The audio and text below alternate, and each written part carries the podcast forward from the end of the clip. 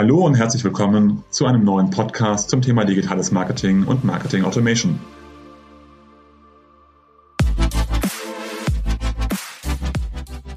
Mein Name ist Jörg Reinhardt, promovierter Physiker, dreifacher Familienvater und Gründer der Centelli Consulting Group, einer führenden Unternehmensberatung rund um digitales Marketing und digitales Kundenmanagement. Wie immer in unserem Podcast sprechen wir mit verschiedenen Unternehmen, wo diese im Bereich digitales Marketing und Marketing Automation stehen, welche Projekte besonders erfolgreich sind, was dabei zu beachten ist und welche Learnings sie gezogen haben.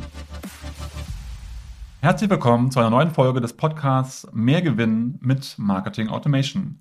Heute mit Dr. Michael Höfemeier, Markus Mills und Jörg Alexander Florin. Herzlich willkommen. Ja, vielen Dank für die Einladung. Wir freuen uns, dass wir hier sein dürfen. Vielen Dank. Ich mich auch, weil wir heute über ein ganz spannendes Thema sprechen wollen, nämlich über das Thema Pricing, ähm, also letztendlich Preisdurchsetzung, sowohl im B2C als auch im B2B-Markt. Äh, was natürlich auch ein ganz spannendes Thema ist, wenn wir versuchen, ähm, CRM, also Vertrieb und Marketing Automation zu automatisieren. Deswegen ähm, habe ich ja drei Experten eingeladen. Markus, Michael und Jörg, könnt ihr euch erst einmal vorstellen, damit die Zuhörerinnen und Zuhörer wissen, warum ihr eigentlich Preisexperten seid? Gut, dann machen wir es in der Reihenfolge, wie du uns gerade angesprochen hast. Fange ich gerne an. Markus Milz. Äh, ich bin seit na, 25 Jahren, ja, wenn man mich googelt, findet man mich als Vertriebsexperten. Äh, ich schreibe Bücher zu dem Thema, berate umfangreich zu dem Thema, gebe Trainings gemeinsam mit meinem Team, der Mills und Comp. Naja, und äh, das sind natürlich viele, viele Themen, die da zusammenkommen, wenn man über Vertrieb spricht. Und an irgendeinem Punkt kommt man natürlich auch immer das Thema, ja, zu welchem Preis verkaufen wir das denn jetzt? Und wie setzen wir diesen Preis denn eigentlich, wie setzen wir ihn eigentlich und wie setzen wir ihn durch? Und das sind zum einen beraterische Aspekte, die da eine Rolle spielen. Ja, also die Frage, ja, was verkaufen wir da eigentlich? Was bepreisen wir da eigentlich? Und die zweite Frage ist dann eben, wie setzen wir diesen Preis jetzt durch? Da sind wir ja sehr, sehr stark in den Trainings drin. Das heißt, mein Team und ich, wir trainieren dann Vertriebsorganisationen, Vertriebseinheiten zu verhandeln, zu verkaufen, Preise zu setzen und auch durchzusetzen. Das ist das, was wir tun. Ja, Michael Höfenmeier, mein Name, Gründer und Geschäftsführer der Pluris Consulting. Wir beschäftigen uns mit Preisoptimierung im äh, engeren Sinn, was Preispsychologie angeht. Wir kennen sehr gut die kaufpsychologischen Preisschwellen, die wir ähm, im B2C, aber auch im B2B-Bereich anwenden und haben dort also eine langjährige Erfahrung. Seit 2001, 2001 sind wir am Markt und damit ja auch schon über 20 Jahre, wie gesagt, im Bereich B2C und B2B. Sehr gerne. Dann mache ich den Abschluss. Äh, Jörg Florin, mein Name, Portfolio Manager AI und Custom Analytics hier bei Syntelic. Ich selber bin, komme aus dem Data Science Bereich und da obliegt es so ziemlich nahe, alles vieles aus Daten zu modellieren und logischerweise vor allem in Richtung Personalisierung beziehungsweise eins zu eins Kommunikation mit dem Kunden. Und da liegt es dann ganz, ganz nahe, dass man da auch sicherlich über die Preise beziehungsweise die Preisaussteuerung genauer eingeht. Deswegen bin ich, darf ich sagen, bin ich stolzer Buch äh, mittlerweile Mitautor eines stolzen Beitrages, gerade in Richtung Dynamic Pricing, wie wir das Ganze über KI bzw. statistische Mittel wunderbar umsetzen können. Genau, ich habe ja schon gesagt, wir haben hier drei Preisexperten. Äh, einmal du, Markus, der hilft sozusagen Preis zu bestimmen und dann auch wirklich über den Vertrieb durchzusetzen. Michael, bei dir geht es vor allem, habe ich gelernt, um die Psychologie hinter dem Preis, was ja auch spannend ist. Und Jörg, bei dir quasi um die automatische Analytikermittlung. Also drei völlig verschiedene Themenfelder, wenn wir über das Thema Preis sprechen. Deswegen ganz vorne angefangen, gibt es so eine Art mustergültiges Vorgehen, wenn ich über Pricing spreche? Also wie soll ich da vorgehen? Was sind so wichtige Schritte, ähm, wenn ich meinen Vertrieb oder auch im Bereich Marketing Automation hingehen möchte, um den richtigen Preis für den richtigen Kunden zu finden? Ja, der Jörg hat ja gerade schon über den Buchbeitrag gesprochen und den Ball nehme ich natürlich jetzt gerne auf.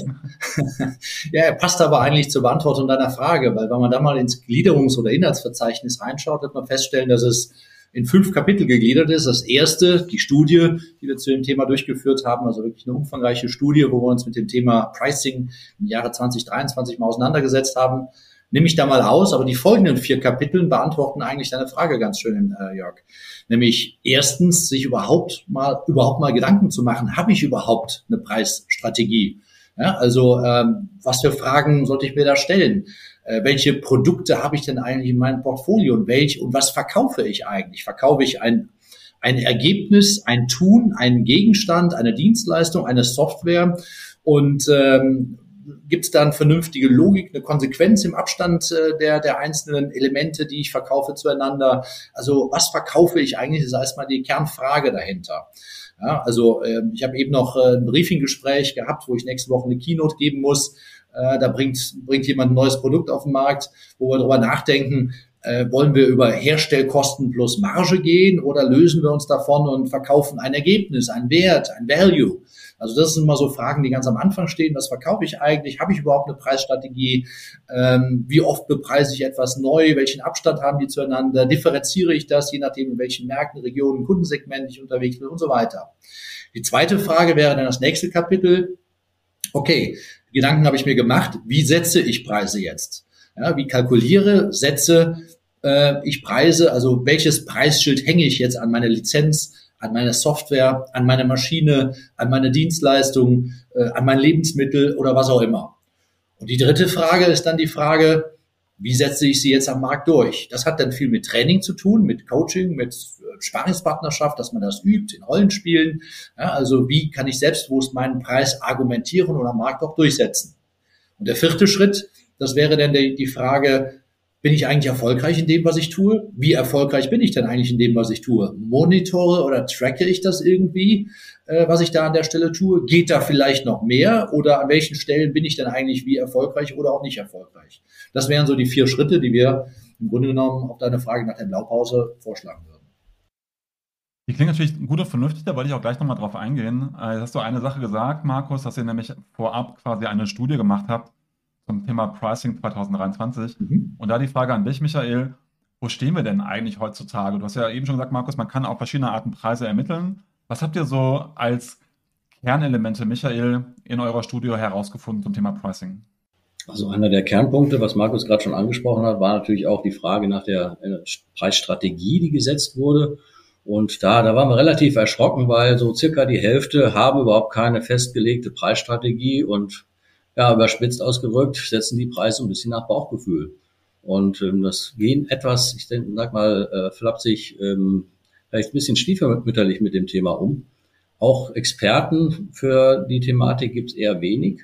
Also sprich, ähm, dass es wirklich eine Pricing-Abteilung gibt oder, oder Pricing-Experten, die sich mit dem Thema beschäftigen, alles eher Fehleranzeige. Also da gibt es jede Menge Erkenntnisse, wo man eigentlich, wo einem die Haare zu Berge stehen, wo man sagt, ja, wenn das äh, die B2B-Unternehmen sind, dann ist da durchaus noch Nachholbedarf. Das ist ein guter Punkt. Ähm, wir führen ja oder wählen ja häufig äh, CRM-Lösungen aus und führen die auch entsprechend ein, arbeiten dann auch entsprechend mit dem Vertrieb zusammen. Das heißt, es gibt Vertrieb, es gibt Produktmanagement, es gibt Marketing, aber äh, wie du sagst, Michael, Pricing, Abteilungen, die sich sozusagen nur damit beschäftigen und das kontrollieren, da sagt ihr, gibt es, wenn überhaupt, in maximal 50 Prozent der Unternehmen oder sogar noch weniger, oder? Ja, also beziehungsweise da war es insgesamt an, an Experten-Know-how oder Tools, das waren so um die 20 Prozent, aber äh, trotzdem erschreckend wenig. Also das, da ist es ausbaufähig. Beziehungsweise man kann schon sagen, je größer das Unternehmen, also so in Richtung DAX-Konzern, äh, da gibt's diese Funktion meistens dann schon, ja, da gibt's dann schon Pricing-Experten und ich finde das auch mal ganz ähm, bezeichnend, wenn man sich mal die Gewinnentwicklung DAX-Konzerne letzten zwei Jahre so anschaut, stellt man fest, äh, die haben von Inflation und äh, sagen wir mal schwierigen Zeiten maximal profitiert, weil die sind äh, profitabel wie noch nie, was wahrscheinlich daran liegt, dass sich, dass es irgendjemanden auch gab, der das Thema professionell, äh, der das Thema Pricing professionell gehandelt hat während im Mittelstand es diese Funktion meist nicht gibt, entsprechend mit Ergebnissen, die sich auch in den, also mit schlechteren Ergebnissen, wie es sich in der Bilanz oder in der Gewinn- und Verlustrechnung widerspiegelt. Lass uns mal gleich einsteigen, das Thema Preisfindung. Ähm, bei dir, Markus, du hast ja eben schon gesagt, es gibt so verschiedene Arten, Preise festzusetzen. Das eine ist quasi Herstellungskosten zu nehmen, plus dann nochmal eine Marge irgendwie draufzuschlagen. Dann hast du gesagt, sich zu überlegen, was verkaufe ich denn eigentlich und kann ich daraus Pakete schnüren? Was sind denn so die typischen Wege, um Preise zu ermitteln? Und was sind so aus deiner Sicht die erfolgreichsten? Also ähm, wenn, wir, wenn ich Vorträge zu dem Thema halte, vereinfache ich das Ganze immer mal gerne und, und, und breche es auf vier grundsätzliche Modelle runter. Es gibt halt viel, viel mehr sehr, sehr smart und sophisticated Modelle. Aber im Grunde genommen sind es vier, äh, wenn ich es mal vereinfacht darstelle. Also die meisten, und wir haben es glaube ich auch 73 Prozent in unserer Studie, die meisten gehen wirklich auf das Thema Cost Plus, also Aufschlagskalkulation gucken sich also mal an, äh, was habe ich dann für Selbstkosten in der Herstellung, in der im Einkauf, um, keine Ahnung, äh, mein, meine Maschine, mein, mein Kugelschreiber, mein, was auch immer, Fernseher herzustellen. Schlag da eine Marge drauf, die ich verdienen muss und bin dann bei meinem Verkaufspreis. Das ist so das eine.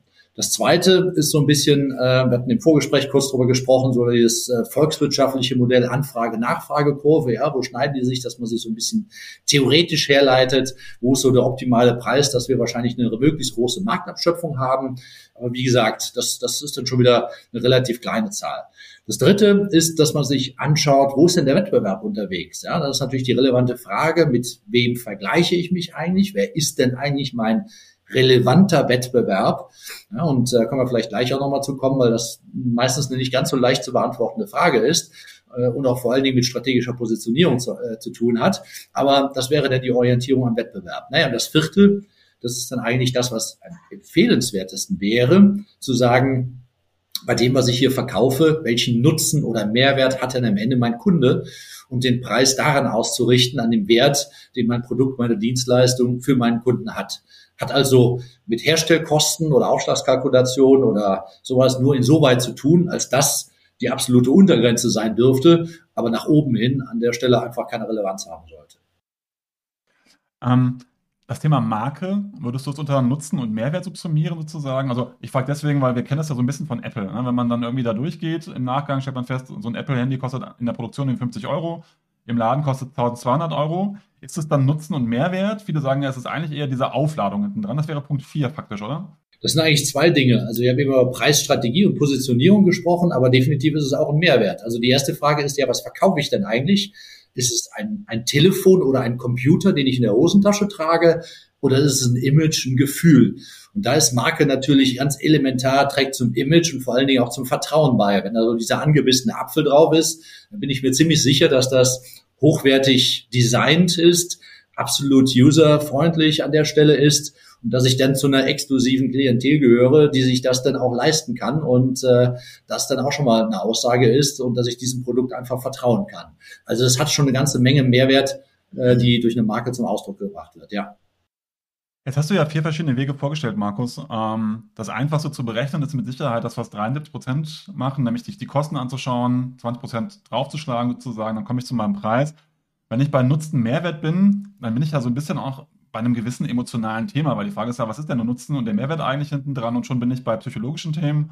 Und da kommst du ja rein, Michael, ähm, wenn es um das Thema Preispsychologie geht. Ähm, ich jetzt nicht die Apple-Preise nehmen, aber kannst du so ein bisschen erklären, wie ich dann aus so einem Nutzen-Mehrwert einen Preis bilde und wie ich diesen Preis eventuell auch setze, damit es nicht zu teuer, sondern auch wirklich wertig quasi erscheint?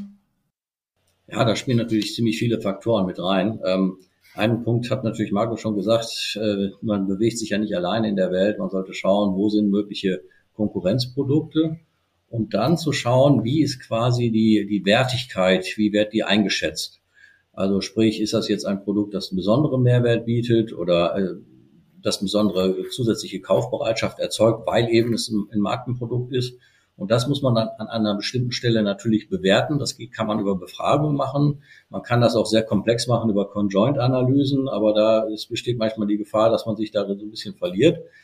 Ähm, Wichtig ist eigentlich, dass man eben diese ähm, Differenz findet, dass man sagt, wo positioniere ich mich wo zwischen? Was sind vielleicht die, äh, bin ich jetzt der Premium-Anbieter? Da muss ich wissen, okay, wie viel, wie viel traue ich mich sozusagen drüber zu gehen über den zweithöchsten?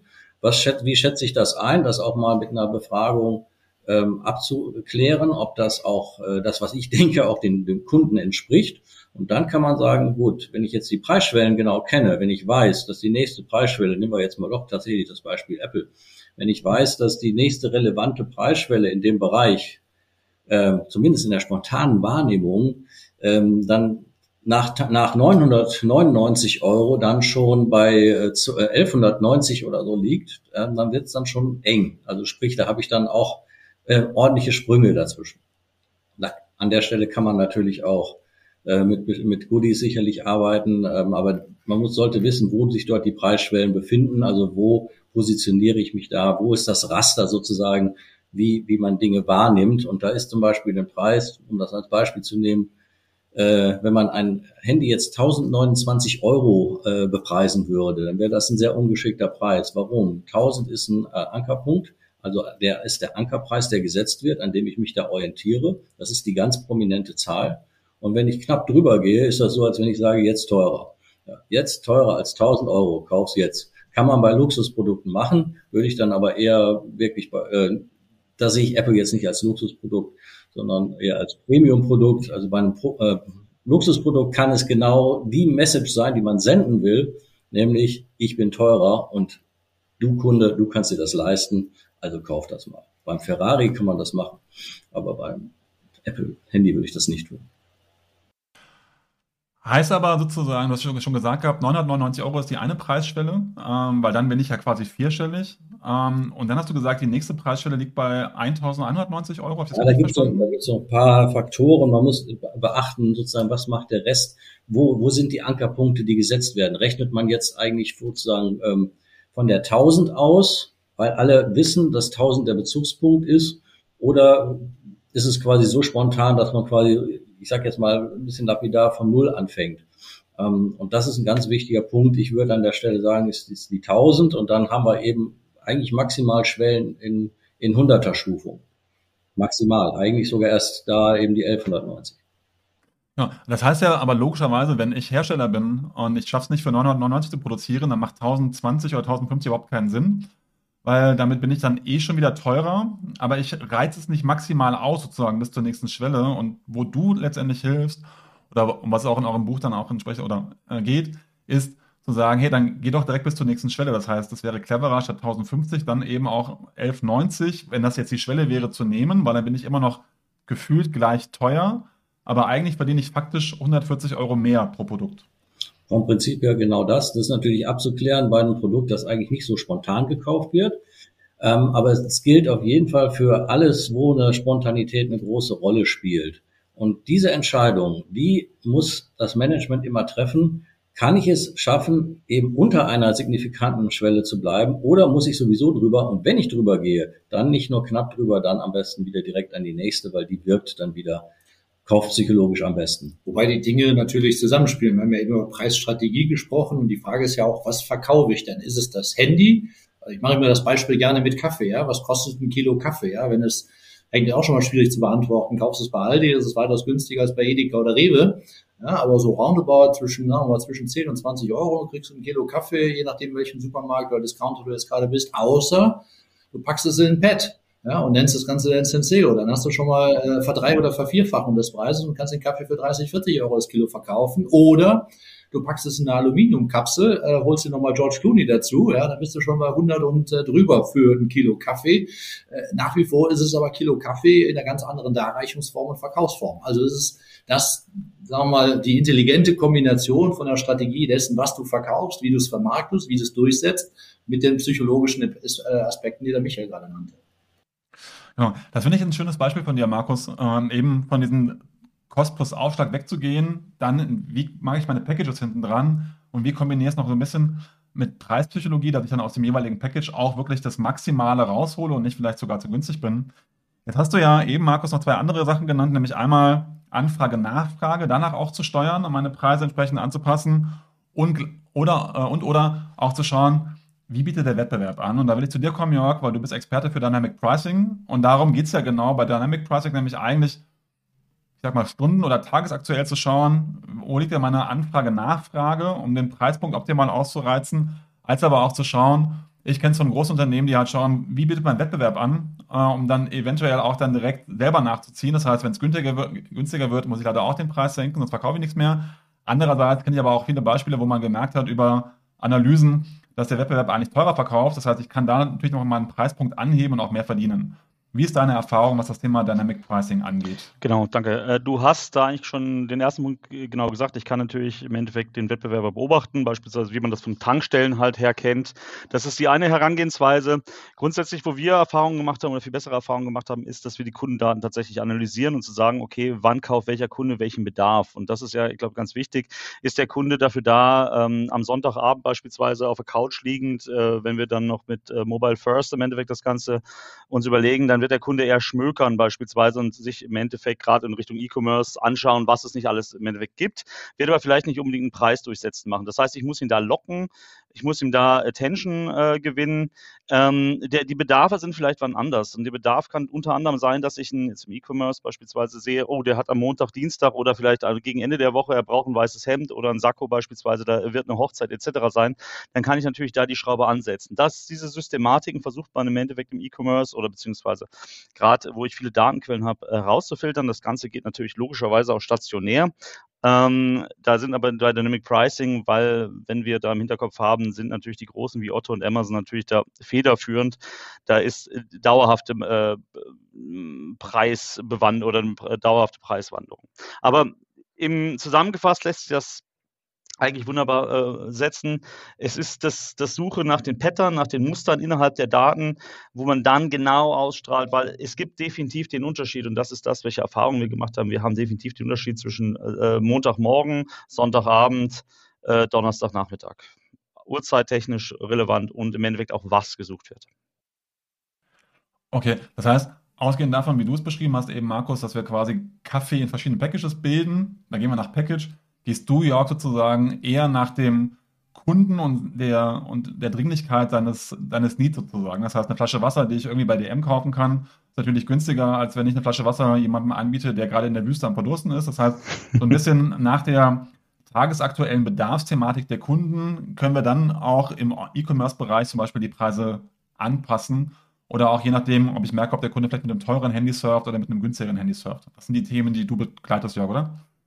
Beispielsweise, genau. Das ist ein sehr gutes. Ne, ich ich habe ja, der Kunde hinterlässt auch einen, äh, einen kompletten Fußabdruck, auch im Endeffekt mehr oder weniger. Ich brauche, ich die, werde die ganzen Frontend-Daten auswerten. Also im Endeffekt, wie du sagtest, ich habe das Betriebssystem, ich habe äh, die, sogar das Format im Endeffekt, wie groß der Laptop beziehungsweise ähm, wie groß der Handybildschirm ist. Das sind alles Sachen, wo ich was rausfinden kann. Ich habe zum einen kann ich natürlich argumentieren, das ist, wird jetzt viele vielleicht enttäuschen. Ich habe den großen Snop-Effekt des iPhone-Nutzers noch nicht gefunden in den Daten. Ähm, aber ja, es ist ja natürlich irgendwie so offensichtlich, ne, dass man sagt, okay, da, da könnte ja vielleicht irgendwas sein und der iPhone-Kunde zahlt mehr. Das ist es nicht, weil ähm, da haben wir keine Selektion drin.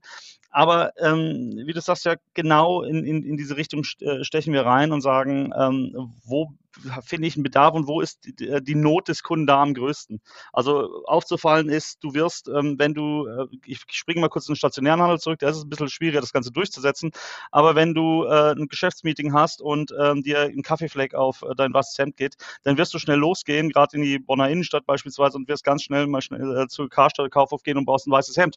Da ist dir der Preis erstmal egal. Du weißt, du musst das weiße Hemd halt haben und da äh, wenn wir solche Pattern, solche Muster entdecken, dann lässt sich da natürlich durchaus noch was tun. Genau. Jetzt hast du schon so ein Beispiel angesprochen, von dem zumindest der Lebensmitteleinzelhandel oder der Einzelhandel generell träumt, nämlich individuelle Preisschilder quasi für individuelle Kunden. Das heißt, am besten erkenne ich quasi, welcher Kunde vor ähm, dem, vor der, also in der Filiale sozusagen vor den jeweiligen Produkten steht, kriegt einen individuellen Preis ähm, angezeigt.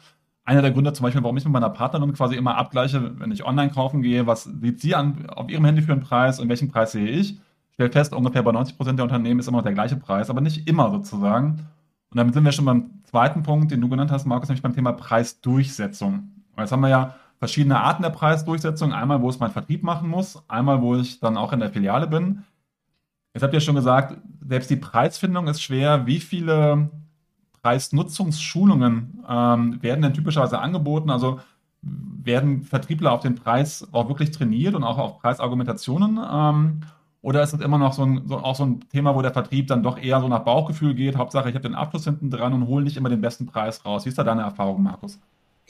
Also da unterscheide ich jetzt mal drastisch zwischen der Welt, ich sag mal vor 2020 und der Welt seitdem. Ja, weil was ist so die letzten zwei, drei Jahre massiv passiert? Äh, wir haben festgestellt, hey, wir haben ja teilweise zehn Prozent Inflation und das in Deutschland. Ähm, also früher hatten wir so alle zwei, drei Jahre sind wir mal zu Kunden gegangen, haben über Preiserhöhungen gesprochen. Das reicht ja jetzt bei weitem nicht. Man muss es häufiger tun. Das heißt, in den letzten zwei, drei Jahren äh, hat sich das Bild drastisch gewandelt. Das heißt, mehr und mehr Unternehmen, die das Thema vorher nicht so auf dem Schirm hatten, sind auf den Trichter gekommen, dass es Sinn macht, sich damit zu beschäftigen und sind auf uns zugegangen. Denken dann allerdings, ah, jetzt machen wir mal so eine Schulung, äh, Preisverhandlungsschulung und dann ist natürlich alles gut. Was nicht der Fall ist. Ähm, wir sagen eigentlich immer, ähm, in den meisten vertrieblichen Disziplinen, wenn du 20 Jahre oder, oder weiß nicht, 10, 20 Jahre im Vertrieb bist und keine Schulung besucht hast, ein bisschen guter und du lernst aus deinen Fehlern und was funktioniert und was nicht, machst du nach 10, 20 Jahren irgendwann mal intuitiv das meiste richtig im Vertrieb. Das gilt nicht für das Thema Pricing.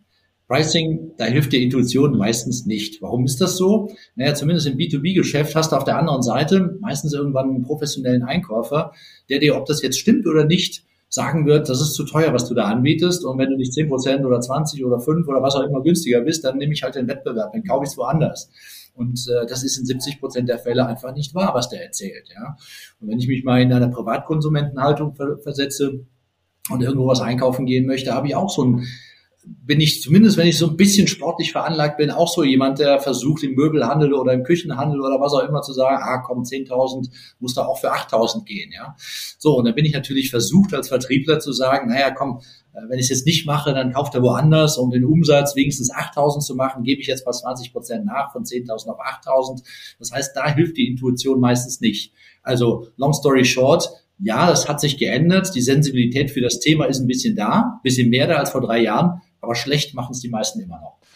Ich, ich musste gerade erstmal lachen, als du meintest, dass der Einkauf sagt, es ist zu teuer. Ich lache deswegen, weil vor zwei Tagen kam einer unserer Account-Manager und meinte, er hat sich mal im Einkauf getroffen und bevor er saß, hat der Einkauf gesagt, sie sind zu teuer. Also völlig, völlig ohne Not, aber erstmal sozusagen reingeworfen und natürlich kenne ich das. Und gleichzeitig bin ich so ein bisschen schockiert bei dem, was du sagst, weil was du ja eigentlich sagst, ist, dass Unternehmen bis 2020 Geld verschenkt haben, weil sich niemand um das Thema Pricing gekümmert hat, weil es keine Anpassungen gab.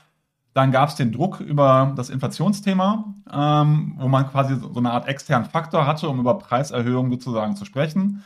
Das klingt aber auch so ein bisschen, als wäre das so eine einmalige Sache, weil man das machen musste und weil man auch so einen externen Faktor hatte. Aber so richtig in Fleisch und Blut übergegangen im Sales-Bereich scheint es noch nicht zu sein, oder? Absolut nicht, ja. Also das gilt aber jetzt für Trainings generell, ja. Also das Beispiel, was ich ja gerade gesagt habe, ist ja genau dieses zu sagen, hey, ich habe jetzt zehn Leute im Vertrieb, machen wir zwei Tage Schulung, machen wir zwei Tage Preisanpassungs-, Preiserhöhungs- oder Preisverhandlungsschulung.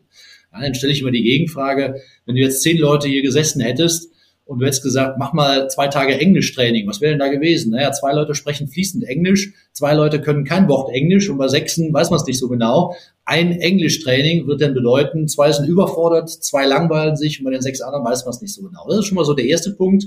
Warum soll es bei Pricing anders sein als bei einem Sprachtraining? Das heißt, wir holen die Leute nicht da ab, wo sie jeweils gerade stehen. Das wäre mal so der erste Schritt. Der zweite Schritt wäre dann zu sagen, ich sensibilisiere dich mal auf das Thema, weil das Wichtigste ist ja gar nicht so sehr die, die Technik dahinter, sondern dir erstmal den Mindset, das Selbstvertrauen zu erschaffen, was ist denn dein Produkt eigentlich wert?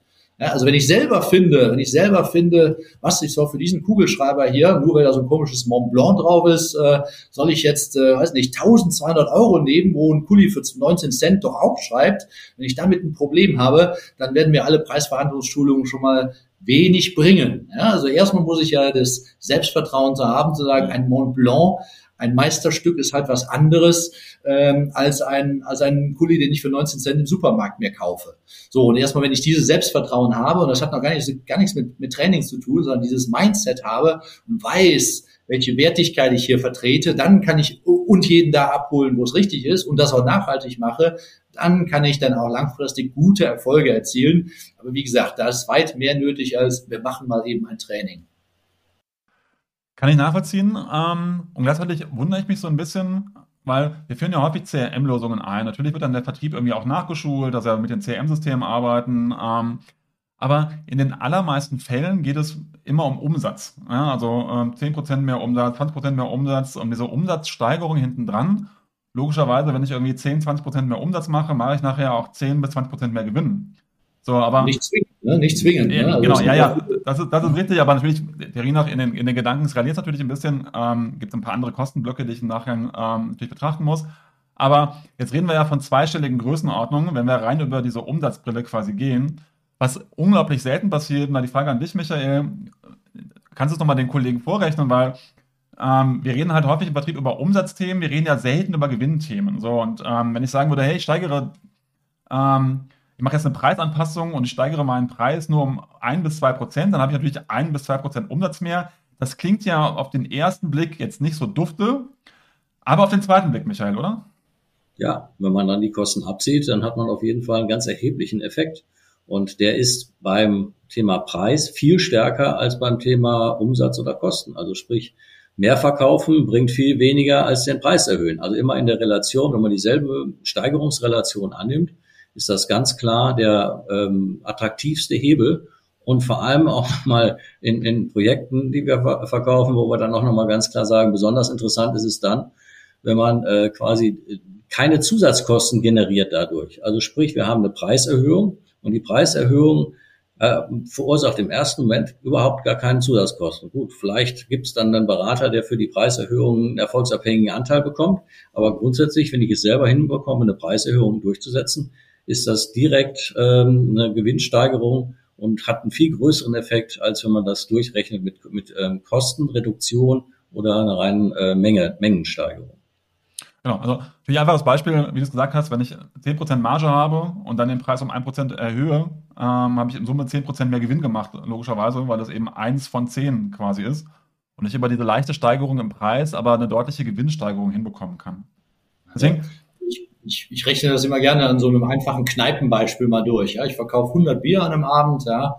Das Bier verkaufe ich für 5 Euro, ja, und die Herstellkosten sind 4 Euro. So, jetzt habe ich ja die drei Möglichkeiten, ja, also wenn ich 100 Bier verkaufe und mache 1 Euro Gewinn probieren, habe ich 100 Euro Gewinn gemacht. Jetzt kann ich entweder äh, die Menge, also was kann jetzt Schlimmes passieren? Hey, ich verkaufe nur 90 Bier, ja, 10% Menge weniger, mache ich 90% Gewinn, 10% Margensenkung ich kann die Kostensteigerung haben. Ja, es kostet nicht mehr vier Euro, sondern vier Euro, zehn Prozent mehr. Wenn ich es ausrechne, werde ich feststellen, dass ich nur 60 Euro verdiene. Das heißt, 40 Prozent sind mein Gewinn. Wenn ich meinen Preis reduziere um zehn Prozent, nicht für fünf Euro, sondern für vier Euro, dann mache ich nur noch 50 Euro Gewinn. Das heißt, ich habe eine Pre äh, Margensenkung um 50 Prozent. Das heißt, äh, im Prinzip 10 Prozent Preissenkung, 50 Prozent Gewinnsenkung in diesem Beispiel. Und ungefähr diesen Hebel oder noch einen viel größeren habe ich eigentlich in allen Rechenbeispielen, wo, solange ich in einem positiven Bereich unterwegs bin, das heißt, äh, in der positiven äh, Marge an der Stelle unterwegs bin. Und das, das erstmal aufzuzeigen und zu visualisieren, also akademisch können die meisten das irgendwie schon nachvollziehen, aber das mal zu visualisieren und zu sagen, hey, wie leicht haust du mal eben zwei Prozent das Konto raus oder ja, ja klar, fünf, sechs, sieben, acht, neun Prozent, die sind schon auch drin, da können wir schon auch nachlassen, was das für einen Effekt auf die Marge hat, weitaus mehr als diese paar Prozent, die du nachlässt.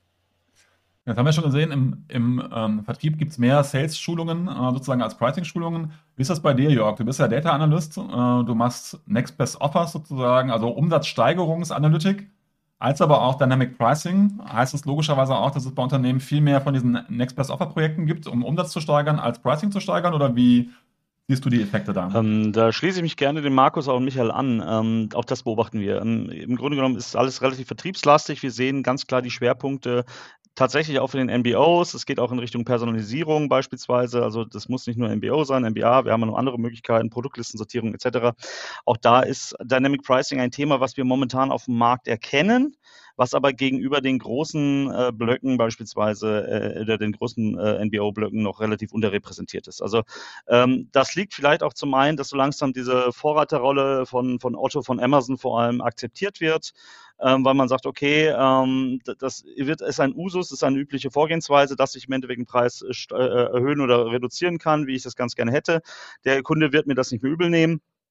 Ähm, und wir sehen unter anderem äh, lustigerweise in der Einzelhandelsbranche beispielsweise auch erste Tendenzen, erste Bemühungen beispielsweise, das Ganze da ähm, durchzusetzen. Da gibt es zum einen den, den Dynamic Pricing Ansatz mit, du hast es vorhin gesagt, in, in den Verkaufsschildern, ich habe diese ESL-Buttons, dass man sagt, okay, ich senke da aktiv im Einzelhandel ähm, die äh, verderblichen Lebensmittel vor Ladenschluss, dass man da runtergeht. Da wird es umgesetzt und gleichzeitig mache ich es dann wieder, aber auch im E-Commerce versucht man das dann schon wieder zu adaptieren. Und das sind erste zarte, äh, ähm, erste zarte Vorgehensweisen von Unternehmen einer gewissen Größe. Gleichzeitig will ich aber auch sagen, dass es natürlich kleinere Unternehmen gibt, kleinere Webshops beispielsweise, die das sehr, sehr gut im Griff haben, die äh, schon relativ früh auf diese Strategie aufgesprungen sind. Ähm, das ist im Endeffekt, wenn wir das so diese in der volkswirtschaftlichen Theorie sagen, das sind irreversible Kosten, die vielleicht große Unternehmen aufbauen, die kleine Unternehmen dann vor, vorrätig haben. Aber ich bleibe nochmal dabei, oder, das, oder abzukürzen. Es sind, wir, wir, sehen auf dem Markt momentan Tendenzen, das Ganze zu optimieren. Das ist sehr, sehr schön im, im E-Commerce zu sehen. Aber vergleichsweise, wie gesagt, weil du sagtest, wie sieht das mit MBOs? Diese Strategien sind immer noch nach wie vor momentan im Markt sehr, sehr dominant. Okay, also mitgenommen von beiden Seiten. Es gibt diese Preisthemen. Du hast gesagt, Markus, auch jetzt durch die Inflation nochmal deutlich gestiegen. Wie sieht es denn dann mit Preisimplementierungen aus? Das heißt, ähm, Preisimplementierung habt ihr vorhin schon gesagt gehabt, letztes wichtiges Thema, dafür Sorge zu tragen, dass man konsequent dranbleibt und Preise auch kontinuierlich anpasst. Was ist A, da eure Empfehlung? Also was ist genau zu tun? Äh, wie schaffe ich sozusagen dran zu bleiben und welche Beobachtungen habt ihr da, was die Unternehmen angeht? Sind das meistens nur Einmaleffekte oder wird es etwas, was kon konsequenter die Unternehmen im deutschen Markt verfolgen? Also wie du schon eben richtig zusammengefasst hast, es hat sich äh, gebessert die letzten zwei, drei Jahre, weil man eben durch dieses Inflationsthema sensibilisierter geworden ist, aber weit entfernt von gut ist. Wir haben so eine zwölf Regel-Chart, wo dann zwölf Regeln für Preisanpassungen draufstehen. Eine davon ist auf jeden Fall lieber kontinuierlich kleine Preisanpassungen als wie man es früher gemacht hat. Ah, ist ein unangenehmes Thema, mit dem setze ich mich jetzt nicht auseinander. Und nach ein, zwei, drei Jahren stellt man fest, oh, jetzt muss ich aber mal. Äh, und dann komme ich mit so einer großen Preiserhöhung daher, dass es dann wirklich schmerzhaft für alle Beteiligten wird, insbesondere für den, der sie durchsetzen wird, weil er dann natürlich große Diskussionen mit seinen Kunden hat. Also das haben jetzt ansatzweise viele gelernt, äh, dass man sagt, na gut, wenn du mal zehn Prozent Inflation, ist jetzt ein bisschen weniger, aber immer noch äh, bemerklich, also merklich, dann sollte ich eben auch regelmäßig mindestens einmal im Jahr, vielleicht sogar zweimal im Jahr äh, mit meinen Kunden über das Thema Preisanpassung sprechen, dann muss ich eben auch nicht so über so große sprechen. Und auch da gilt die Regel, wenn ich eine Verantwortlichkeit für das Thema implementiert habe, und wie der Michael eben schon mal sagte, gibt es die meisten, zumindest im Mittelstand nicht. Das macht dann irgendwie der Vertriebsleiter oder der Geschäftsführer oder der, wer auch immer im Vertrieb verantwortlich ist, so ein bisschen intuitiv mit. Dann ist diese Sensibilität meistens weniger vorhanden und äh, ja, die, die Gewinnpotenziale, die in diesem Thema liegen, werden dann auch werden dann auch liegen gelassen. Kleine äh, Anekdote am Rande. Ich moderiere regelmäßig, äh, du kennst die auch, Jörg, so Geschäftsführer, Erfahrungsaustausche und ich kann mich erinnern, äh, ich hatte letztens, weiß nicht, 14, 15 produzierende Unternehmen da sitzen, durchaus attraktive, größere mittelständische Unternehmen. Geschäftsführer, Vertriebsleiter sagen da und saßen da und wir haben über das Thema Preise gesprochen. Ich habe die Frage gestellt, äh, wie kommt ihr eigentlich zu euren Preisen? Wo kommt ihr eigentlich her? Also die Frage, die wir jetzt hier diskutieren. Was habt ihr eigentlich für Preise? Ich glaube, drei von 15 haben gesagt, puh, äh, ehrlich gesagt, weiß ich das nicht so genau. Ich bin jetzt drei oder vier Jahre im Unternehmen, als ich kam, war ich schon da. Also das ist so ungefähr dieser Stellenwert, der dem Thema dann gerne mal mitgegeben wird. Ich glaube, da gibt es wirklich viel Nachholbedarf. Woran liegt denn das, Michael? Weil, also das, was du beschreibst ja gerade, Markus, heißt ja, dass sich wirklich fast immer alle auf den Absatz konzentrieren ja, und nur die Menge sozusagen. Und Klar, also ich sage das zwar auch immer, ähm, Absatz schlägt sozusagen erstmal Preis, dann Hauptsache das Zeug ist draußen, weil das habe ich irgendwie auf, auf, der, auf der Halde liegen. Ist das aber, Michael, aus deiner Sicht nur ein rein wahren wirtschaftliches Thema oder haben wir irgendwie auch so eine Hemmschwelle über Preise zu reden? Ich glaube, wir haben da tatsächlich das Problem, ähm, dass Pre ähm, Preissenkungen grundsätzlich wehtun. Also sprich, beziehungsweise Preissenkungen äh, tun dem weh, äh, der sie machen muss und der andere freut sich dann. Aber sprich, derjenige, der in dem Spiel quasi den Schmerz hat, der möchte natürlich eigentlich diesen Schmerz vermeiden. Also sprich, wenn er den Preis senken soll, tut, tut, tut man sich damit generell schwer, weil wenn man sich mal zurückdenkt in die BWL oder VWL, irgendwann hat man vielleicht mal was von Kahnemann Tversky gehört, das ist die sogenannte Verlustaversion, dass ähm, wenn man das symmetrisch betrachten wollte, man sagt, es gibt Gewinne und Verluste, der der äh, rational denkende Mensch, der müsste ja eigentlich sagen, komm, ob ich jetzt 10 Euro mehr habe oder 10 Euro weniger, das eine ist genauso gut, wie das andere schlecht ist. Stimmt aber nicht, weil genau dieser Effekt tritt eben ein, dass Verluste doppelt so stark schmerzen wie Gewinne gut tun. Und deswegen ist es, glaube ich, auch so, dass man dann unangenehm, äh, dass, dass es einem dann unangenehm ist, wenn man Preise senken muss. Dann sagt man vielleicht, ja, ja dann, dann machen wir lieber an einer anderen Stelle was oder wir vermeiden das Thema in irgendeiner Form weil es dir zu einem direkten Schmerz im, im Hirn kommt. Also ob beim, egal ob B2C oder B2B. Spannend. Wie siehst du das, Jörg? Du kommst ja von der Datenanalyse-Seite. Äh, wie viel Psychologie steckt denn dahinter? Weil ich kann mir vorstellen, wenn es um Next Best Offer geht, dann ist so eine kleine Fehlkalkulation vielleicht noch verzeihbar sozusagen. Wenn ich das falsche Pricing berechnen würde, kann ich mir vorstellen, dass der Vertrieb oder das Marketing da deutlich nervöser ist, ähm, dass man keine Fehler machen darf und dann vielleicht doch lieber fixe Preise nimmt, als dass irgendein intelligenter Algorithmus Preise berechnet, die nachher im schlimmsten Fall Kunden vielleicht verärgern oder vergrauen. Wie viel Psychologie ist denn bei dir dahinter?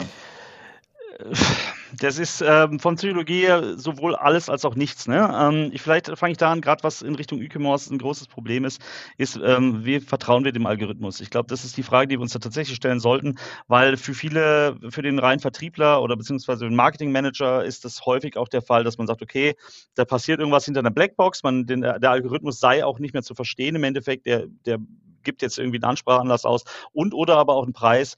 Das ist, dann wird das äh, Ganze schwierig und dann äh, traut man der ganzen Situation nicht mehr rum. Äh, beim E-Commerce spielt noch was anderes rein, was, warum Preise da extrem wichtig sind und, und wo genau da jetzt drum geht, Marge und warum man den Preis aber vertrauen sollte. Und das ist beim E-Commerce gerade das Thema Retouren. Und Retouren kosten unglaublich Geld. Ich habe jetzt unlängst gehört, dass Amazon langsam, also ich habe es heute auch mit Amazon, also das soll keine Schleichwerbung sein, aber Amazon jetzt äh, überlegt, äh, Retouren auch noch äh, zu beziffern beziehungsweise sich bezahlen zu lassen. Und das ist ein großes Thema, aber ich kann genau jetzt darauf einwirken, dass ich sage, okay, ich habe Kunde XY, den kenne ich, den habe ich erkannt, das ist ein Hochreturnierer. Dem könnte ich jetzt äh, auf der einen Seite regelbasiert sagen, ich spiele ihm vielleicht gar nicht die hochreturnierten äh, Waren aus, oder aber ich kann darauf sehr, sehr gut reagieren und sagen, naja, der Kunde zahlt mir aber fünf Euro mehr, weil der wird ja wahrscheinlich sowieso das Ganze zurückzahlen und das muss ich dann aber drin haben und dann äh, kann ich dem Kunden vielleicht, wie gesagt, das Komplettportfolio anbieten.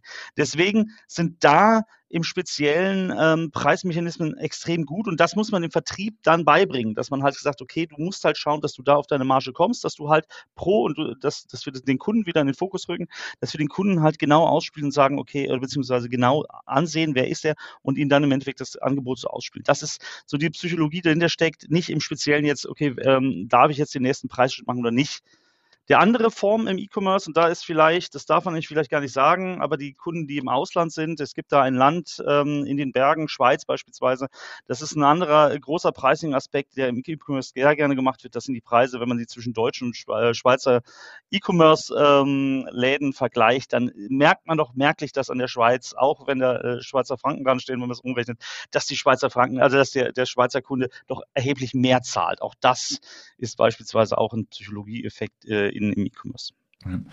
Das kann ich gut nachvollziehen. Jetzt haben wir so ein bisschen besprochen, wie ich Preise ermittle und durchsetze. Ähm, lass uns zum Abschluss noch ähm, zu dem Buch kommen. Äh, ihr seid alle Autoren äh, eines neuen Werkes. Da geht es um professionelles Pricing in turbulenten Zeiten. Wie kamt ihr darauf, äh, das gerade jetzt zu schreiben? Und ähm, ihr habt zwar schon ein bisschen gesagt, dass gerade jetzt natürlich mit Inflation das Thema Pricing aktueller wird, aber wir haben ja so viele Krisen auf der Welt. Warum ist aus eurer Sicht jetzt gerade nochmal ein guter Zeitpunkt, sich mit dem Thema Pricing zu beschäftigen? Ja, im Prinzip hast du äh, genau den Punkt ja schon genannt, ja, also beziehungsweise im Gespräch haben wir schon darüber gesprochen. In den letzten zwei, drei Jahren sind eben gehäuft Menschen, Unternehmen auf uns zugekommen und haben gesagt, komm, äh, Markus, mach mal mit deiner Company, mit deinem Team hier, mach mal ein Preisverhandlungstraining. So, dieses Gespräch lief dann sehr, sehr häufig so, wie wir es jetzt auch geführt haben. Gesagt, ja, kann ich gerne machen, aber ähm, und dann hat man im Laufe der Diskussion festgestellt, äh, dass da viel mehr ist als nur, wir machen mal ein Training und äh, gucken mal, dass wir das gut durchgesetzt kriegen. Dass eben genau diese vier Schritte, äh, habe ich eine Strategie dahinter, was sind eigentlich die richtigen Preise und jetzt, wie setze ich sie durch und was mache ich dann damit, wie implementiere und monitore ich das, dass das dazugehört. Das hat uns eben genau vor, ja, Michael, über einem Jahr jetzt, ne? Ja. Über einem Jahr jetzt genau zu der Überlegung geführt, einmal, wir haben da ein paar Ideen zu diesen Themen und auch Praxiserfahrung zu diesen Themen. Genau. Ja, und es gibt eben spannende Menschen, die eben auch große Erfahrung haben, wie genau Jörg und Jörg, mit denen wir jetzt gerade sprechen beispielsweise und auch über 30 andere, äh, die auch eben eine große Erfahrung zu dem Thema haben. Und, und das hat uns eben dazu gebracht, dann lass uns diese Erfahrung doch mal zusammenbringen, verbunden mit der Studie, über die wir eben schon mal gesprochen haben. Wie sieht denn eigentlich aktuell die Situation im deutschsprachigen Raum aus?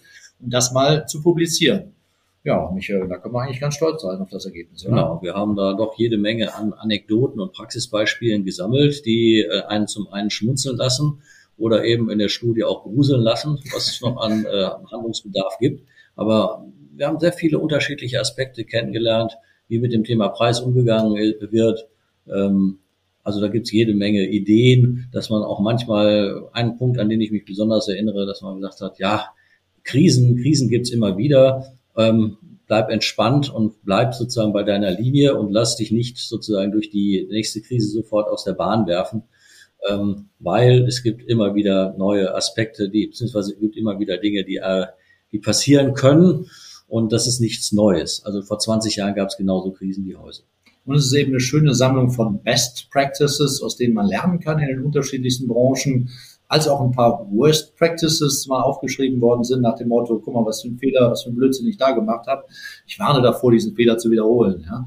Also insofern äh, ist, äh, sagen wir mal, wenn man mal ins Gliederungsverzeichnis oder das Inhaltsverzeichnis reinschaut, wird man eben über 30 spannende Beiträge finden von spannenden Menschen. Das wäre dann auch unsere Leseempfehlung. Schaut doch erstmal ins Gliederungs- oder Inhaltsverzeichnis und ach, das ist ja eine spannende Branche. Ach, hier geht es um Dynamic Pricing beispielsweise. Da schaue ich doch jetzt mal rein. Das lese ich mir jetzt mal durch, was der Jörg Reinhardt und der Jörg Alexander Florina geschrieben haben. Das ist doch mal spannend. Oder eben die anderen über 30 Beiträge eben auch. Und dann ist es, glaube ich, eine ganz gute Empfehlung, gerade mal, wo Weihnachten naht. Und äh, da wahrscheinlich der Datenanalyst Jörg dann auch sagt, ist eine gute Zeit für, für das Thema. Absolut. wir, wir, wir, werden das kontrollieren. Gut. genau. Ja.